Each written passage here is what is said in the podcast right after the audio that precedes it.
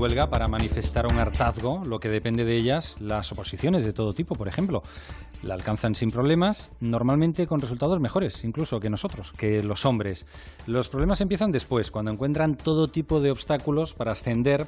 Este es el famoso techo de cristal que no se ve, pero que está ahí.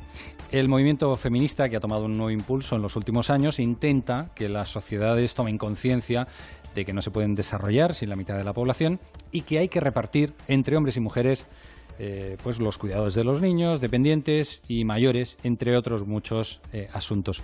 Vamos a echar una mirada al mundo con orden mundial. Eduardo Saldaña y Fernando Arancón, buenas tardes. Muy buenas tardes.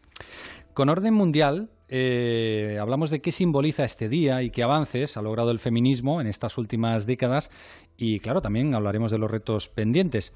Eh, Eduardo, Fernando, durante los últimos días se ha desbordado el, movimiento feminista, es un desbordamiento en positivo desde la política a la calle, pasando por la gala de los Oscar celebrada este pasado domingo. ¿Qué impacto está teniendo a escala global esta huelga? Bueno, este Día de la Mujer, que conmemoramos hoy en este 8 de marzo, es lo que hasta hace relativamente poco se conocía como el Día de la Mujer Trabajadora.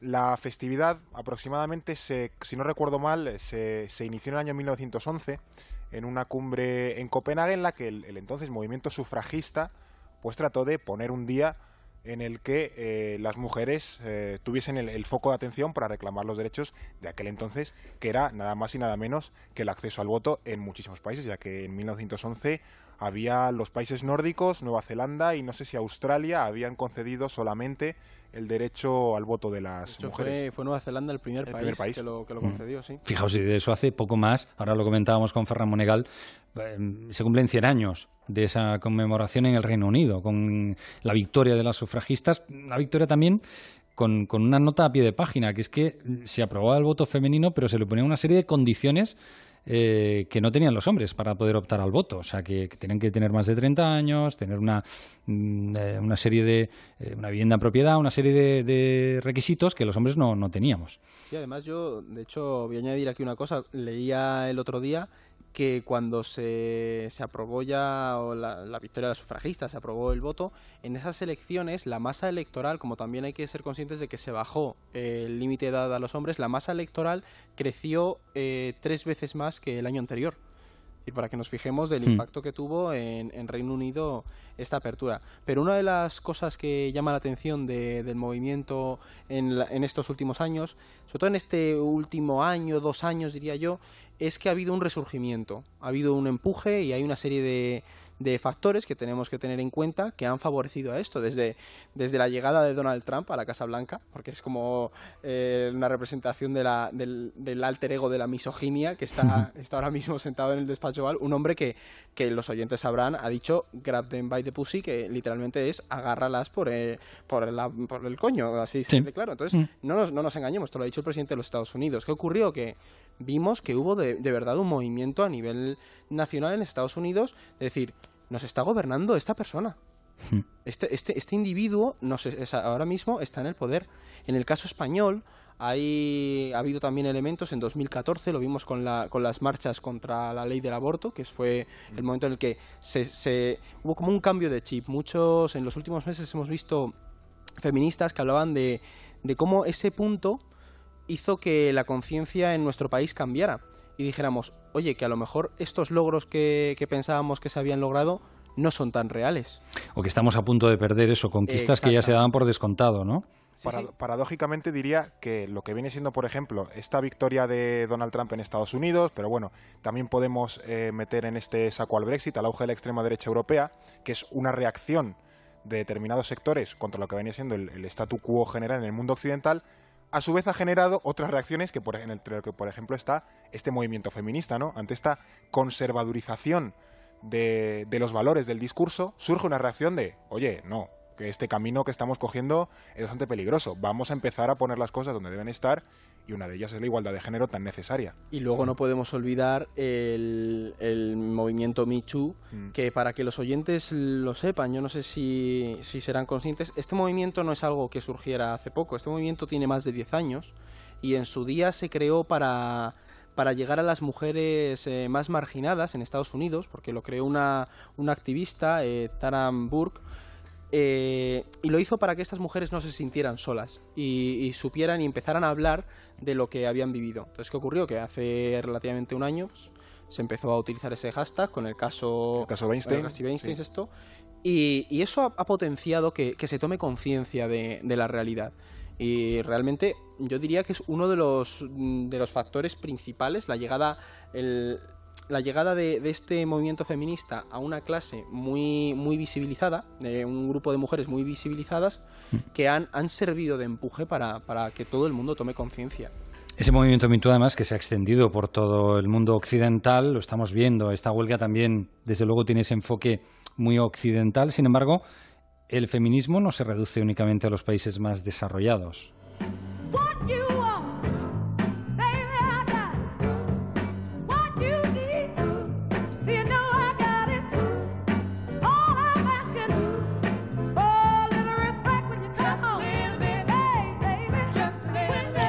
Habéis elegido este tema de Aretha Franklin, Respect, del año 67. Desde luego, Aretha, una referente en la lucha de las mujeres negras. Sí, exactamente. Además, queríamos sacar a colación en el programa, porque es un debate que, también ha ido surgiendo eh, en estos días, y es el que hay muchos tipos de feminismo. Es decir, está esta huelga eh, ha estado perfilada desde un planteamiento de un feminismo más occidental y ha habido, de hecho, grupos afroféminas, me viene a la cabeza, han, criticado duramente el cómo esta huelga no ha, no ha atendido a otros elementos de opresión, como son la raza, o no se ha abordado realmente la situación de las mujeres migrantes en España. Eh, entonces, Aretha Franklin y muchas eh, voces del soul, del jazz, del blues en los años 60 representaban a esas mujeres, esas mujeres que dentro del famoso discurso de inspiración de Sojourner Truth de eh, ¿acaso no soy una mujer? Para que los eh, oyentes lo sepan, esta es una ex esclava que dio un discurso muy... Pues es el discurso icónico del feminismo negro en los años 50 y apeló a que ella era una mujer y era negra era una mujer que tenía una opresión por el mero hecho de ser mujer y por el hecho racial de ser distinta. Una doble discriminación. Exactamente. Entonces, esto nos lleva a que hay muchos tipos de feminismo. Eh, esta, esta es una, una, huelga a nivel global también, o sea, es una, hay marchas convocadas en todo el mundo. Y estamos viendo que, que, desde cada feminismo se está abordando de maneras diferentes, pero todas tienen un, un objetivo común, que es llegar a, a, la igualdad entre hombres y mujeres. Claro, aquí hay que entender que el, el feminismo no deja de ser un movimiento social que aunque se extienda eh, a nivel global, en cada zona del mundo se, se, modifica o se adapta a las realidades concretas mm. que se vive en, en, ese, en ese país o en esa región. Por ejemplo, estas últimas semanas, y ya lleva a lo mejor un par de meses arrastrándose, también se ha salido en las noticias eh, la cuestión de que las mujeres en Irán se estaban quitando el velo como forma de protesta eh, política, como forma de reivindicación para, reclamar sus derechos ciudadanos. Es tremendo, lo de las mujeres iraníes es, eh, es, tremendo como hemos visto esas imágenes, ¿verdad? De esas mujeres eh, que se quitan el velo, se suben a algún tipo de mobiliario urbano y enarbolan ese velo, ¿no? Como símbolo de liberación, como gesto de liberación y van inmediatamente a la cárcel. Y, están encarceladas, creo recordar, no sé, son ya una treintena, cuarentena de mujeres. yo, no sé si la comunidad internacional está haciendo algo ante eso, porque en algunas ocasiones hay voces ¿no? que, le piden a las mujeres que en esos países tengan la valentía de salir y rebelarse. Bueno, pues lo han hecho en Irán y están pagando un precio muy alto y tampoco sabemos qué está siendo de esas mujeres. Claro, efectivamente, eh, no podemos eh, dejar de ver que eso también es un movimiento feminista y que bueno, en Irán concretamente las mujeres están pidiendo mayores derechos políticos. Por incluso hace unos días creo que fueron detenidas más de 30 mujeres por asistir a un partido de fútbol. Por intentar entrar en un campo de fútbol, sí, sí. O sea que al final, eh, bueno, cada se pueden tener fases. Aquí, por ejemplo, en el mundo occidental, pues ya la fase está más en la igualdad eh, salarial, en el acceso a puestos de trabajo, en una cuestión de conciliación, de tareas domésticas en casa. Mucho más en el aspecto privado de lo que es la, vida o, en el aspecto incluso más económico, pero mm. eh, en, el caso de Irán o en otras muchas partes del mundo, puede ser en Asia, puede ser en África, está en, las reclamaciones de ciudadanía política. Yo iba a hacer una, una, puntualización en esto. Eh, Japón es un país que cuando se estudia el, movimiento feminista japonés es muy interesante porque es un país en el que pues, el, neoliberalismo es prima, es el día a día, las mujeres tienen mm. acceso a estos puestos de trabajo, pero luego hay una cultura patriarcal muy potente. Entonces, el movimiento feminista japonés tiene una lucha mm, distinta al que existe en España, porque o en España o en lo que viene a ser Europa occidental o el mundo occidental del sufragismo, digamos. Entonces encontramos muchos modelos o los feminismos africanos del África mm. subsahariana que reclaman eh, elementos que, que hoy en día aquí parecen superados, pero en realidad tenemos que pensar también en esos contextos y esas realidades distintas. Sí, estaremos hablando de movimientos feministas conservadores, ¿no? Eh, porque en sociedades, por ejemplo, como la japonesa, ¿no? Eh, hay una reverencia, un respeto a la tradición que, quizás acaba también en, eh, condicionando esas expresiones feministas dentro de ese universo que decís, ¿no? En, países como Japón. Claro, es que aquí, aunque en el mundo occidental la cuestión del techo de cristal sea clamorosa, en Japón, si no recuerdo mal, el acceso de las mujeres a altos puestos directivos es en torno al 10%. Es decir... El techo de bambú, que se llama. Efectivamente, es, bajísimo. Es de los, dentro de los países desarrollados, de los menores, de, los eh, menores del mundo. Por tanto, eh, las mujeres todavía hoy en Japón tienen una, bueno, unas dificultades gigantescas para trascender a determinados ámbitos. Además que se junta con unas cuestiones, en, el caso japonés, muy diversas, como son la, concepción de la sexualidad en Japón, de la vida marital, que, pues, esto es un caso concreto para mostrarle a los oyentes que, que hay muchos tipos.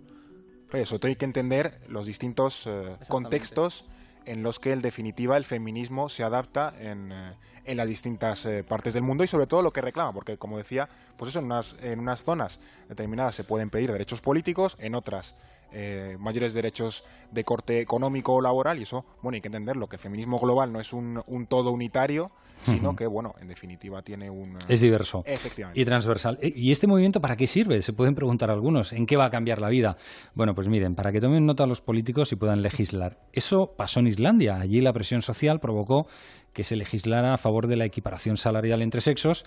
La Alemania de la señora Angela Merkel va a vigilar que las grandes empresas auditen su brecha salarial y su techo de cristal incluso países tan machistas, tan evidentemente machistas como Arabia Saudí, eh, pues han permitido que las mujeres puedan conducir. ¿Se están haciendo los estados más feministas?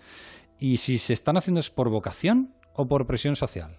Pues este es quizás uno de los grandes debates o, reflexiones que se están ahora eh, viendo en el, en el mundo. El movimiento feminista, el feminismo como tal, es, revolucionario por, por naturaleza. Al final es una corriente revolucionaria. Y los distintos países intentan integrarlo dentro de su sistema como buenamente pueden, ya sea eh, interiorizándolo de, buena gana y accediendo a las demandas que, plantea el eh, movimiento feminista, o bueno, enfocarlo o encauzarlo a través de una forma más cosmética. Por ejemplo, en este último caso tenemos Arabia Saudí, que hasta hace relativamente poco, en este, diría aperturismo, pero muy entrecomillado, que está llevando a cabo el heredero al trono, bueno, dejaría conducir a las, a las mujeres. Anunció que a partir de, junio de este año, si no recuerdo mal, las mujeres podrían obtener un carnet de conducir y por tanto llevar sus coches. Y entrar en el ejército y en las fuerzas de seguridad de, inteligencia sauditas. Claro, pero también es, interesante. Ese, esos son como, como ir abriendo poquito a poco la espita. Unas ventanitas ahí de. Tampoco mucho, pero eh, eso por el momento ellos creen que pueden eh, calmar los ánimos y en definitiva eh, desviar un poco la atención de esas críticas que a menos se le hacen, obviamente con razón, de que por países como Arabia Saudí pues no respetan los derechos humanos.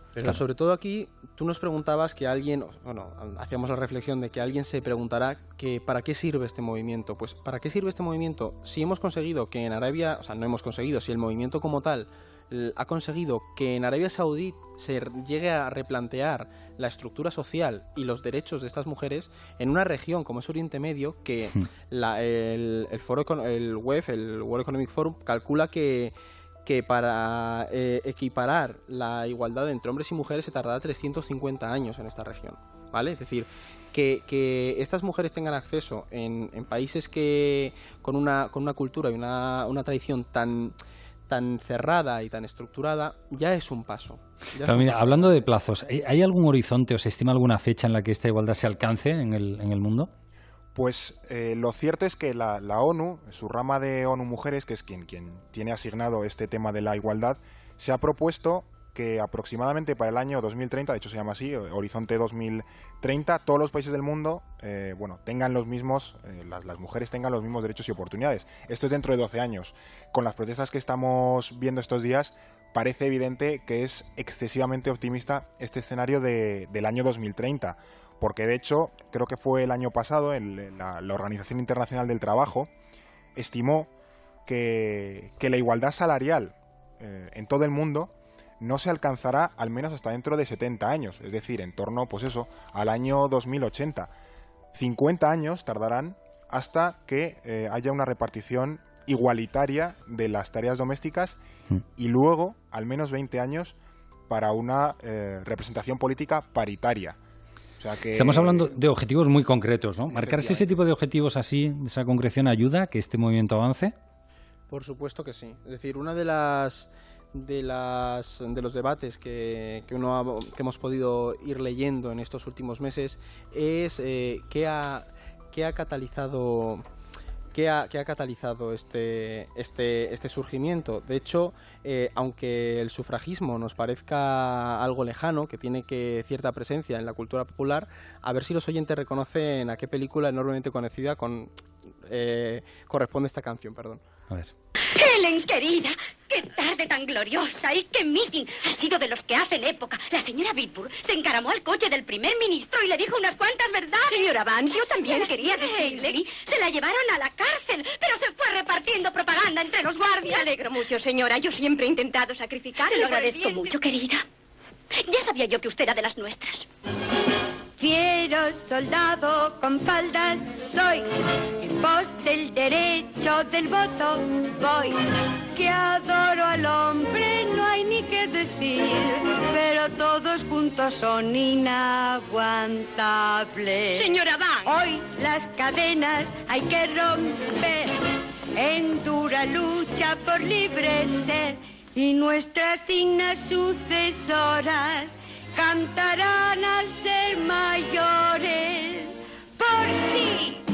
Sí, la mujer. Me parece muy bien, pero ya que habla usted de romper Bueno, Fernando Eduardo, ¿qué película, pues, ¿qué película corresponde a esta canción? Creo que habrá pocos oyentes que no hayan visto esta película alguna vez. Es nada más y nada menos que Mary Poppins. Sí. Eh, bueno, una, una, una película en las que, bueno, yo no recordaba, la verdad es que me, sorprendió bastante este, este corte que hemos metido porque no recordaba este fragmento, esta reclamación que se hacía del, sufragismo británico en, en, aquella época. Al final, bueno, en la cultura popular está esta idea que al final eso, como decíamos, el sufragismo no tiene mucho más de 100 años.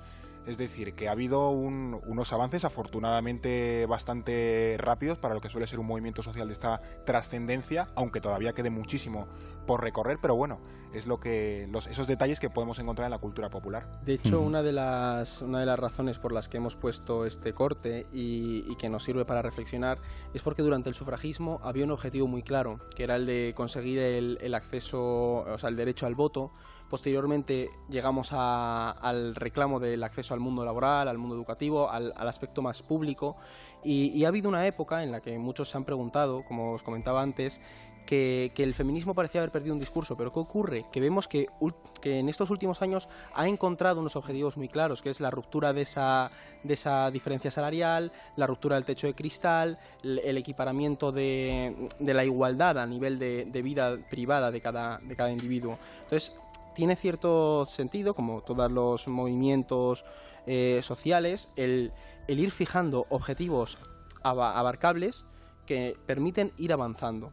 Claro, al final acabar, por ejemplo, con el bueno el sistema de dominación eh, patriarcal, pongamos el caso, no deja de ser el fin, pero no un medio. Y al final hay que encontrar eh, etapas intermedias en los que ir escalando ¿no? esa, esa gigantesca pared que todavía es hoy la cuestión de la, de la de la igualdad de, género. Y al final eso, cuestiones como el equiparamiento de salarios o el acceso a puestos directivos son objetivos muy concretos y que además se pueden comprobar con, datos y números y que eso hace pues poder medir un poco la, evolución y sobre todo ir pudiendo exigir las mejoras y avances en, la cuestión.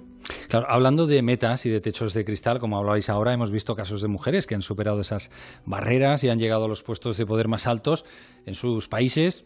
Por ejemplo, ahí están en la cabeza de todos, seguro, Margaret Thatcher, Theresa May o Angela Merkel.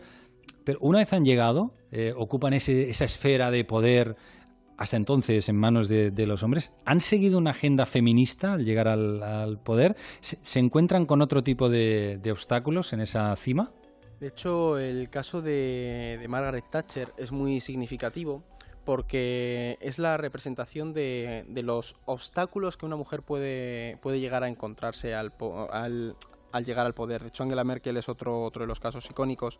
Y es que cuando se supera ese techo de cristal, encontramos que, ese espacio de, poder y de liderazgo está dominado por una lógica patriarcal. Entonces, eh, para adaptarse a ello y para hacerse fuerte, se tiende, o la, líder en este caso, tiende a adaptarse a esa masculinidad. Pero en el momento. A mimetizarse, ¿no? Claro, pero en el momento en el que lo hace, como le ocurrió a Margaret Thatcher y como le ocurre a Angela Merkel, se la critica por haber perdido su feminidad. Entonces, ¿qué ocurre? Que se encuentra con, críticas por ambos lados y, es muy complejo el, llegar a alcanzar un feminizar ese, ese espacio. Eso es otra lucha que de hecho no se ha abordado todavía como, como, se tendrá que abordar más adelante. Aunque poco a poco eso se va corrigiendo porque recientemente se eligieron eh, primeras ministras, si no recuerdo mal, en Islandia y en Nueva Zelanda que son países que no suelen salir mucho en las noticias, pero en, las que, bueno, eh, estas candidatas, estas nuevas primeras ministras, han afirmado con eh, rotundidad que ya son feministas, han basado su campaña en planteamientos feministas y han obtenido, pues, eh, votos muy importantes. También es cierto que son en países donde, por ejemplo, los índices de democracia siempre quedan entre los primeros del mundo, el índice de desarrollo humano es altísimo, o sea que es cierto que hay algunos condicionantes que facilitan, facilitan esa cuestión. Pero seguimos viendo casos como el de la ex primera ministra australiana, que era Julia Gillard, esta mujer estuvo sometida por parte de la oposición a, una, a un ataque constante a su, a su feminidad, a su condición de mujer por sus políticas, pero en vez de abordarlo desde el plano político, se abordó desde el plano de que era una mujer soltera, de que era una mujer sin hijos, de, que era mm, mandona y machote, ¿sabes? Mm. Eso en un hombre no sí, en la vida. Cuando hay una mujer con personalidad al frente de alguna tarea, mm, la crítica es es una marimandona, ¿no? Claro, y es, una, es una situación sin salida porque tienes la necesidad de adaptarte, es decir, te critican por adaptarte, por el hecho de coger masculinidad, pero luego te critican la parte machista por el hecho de perder tu papel de mujer en, el rol de tu vida. Entonces, es una situación muy compleja. Además, aunque en, Occidente también tengamos este, bueno, nos, dediquemos a un poco a propagar estos, estos valores, lo cierto es que si no recuerdo mal, los eh, dos países del mundo, el tercero ya efectivamente es un occidental, pero los dos países del mundo en los que más ha habido una mujer en el cargo presidencial son Bangladesh e India, con más de dos décadas en el poder, de manera eh, separada, pero bueno, que al final Occidente no, no, no va a la vanguardia en todo. y Pakistán ha tenido también primera ministra, efectivamente.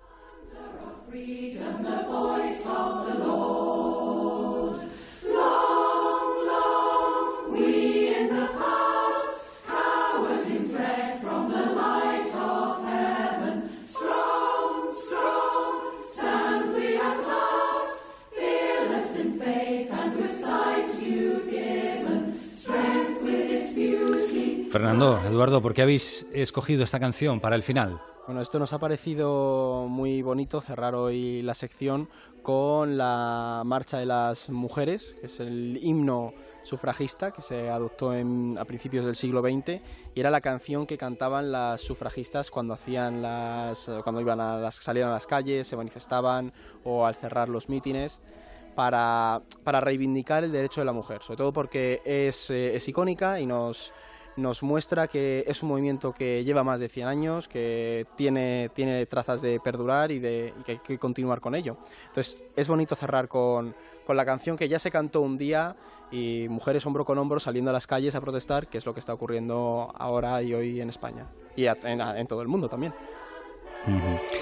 Pues muy ilustrativa esta charla, como todas las semanas, en este caso sobre mujeres y feminismo con vosotros, con Fernando Arancón y Eduardo Saldaña del Orden Mundial.